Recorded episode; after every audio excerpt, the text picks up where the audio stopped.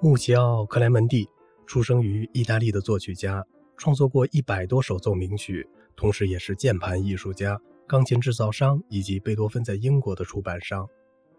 克莱门蒂因为研究工作过于繁重而变得精神恍惚。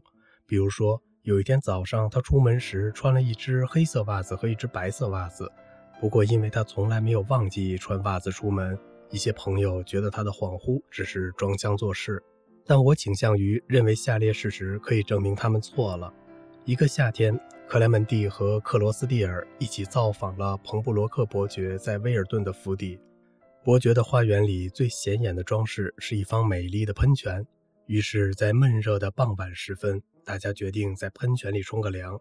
克罗斯蒂尔在水里待了一会儿，就回了更衣室，还偷偷把克莱门蒂的衬衫带走了。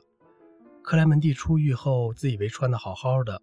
正当他滔滔不绝地讲述专心作曲给他怎样的愉悦时，一位绅士携夫人到访。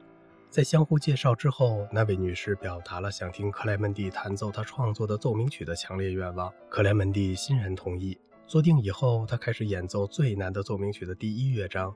在慢乐章开始前，高温让他觉得压抑，于是他下意识地解开了背心上几乎所有的纽扣。当然，背心里面是没有穿衬衫的。然后继续。那女士大吃一惊，急速退到客厅的最远处，而彭布罗克伯爵差点笑抽了筋。提醒克莱门蒂要注意形象。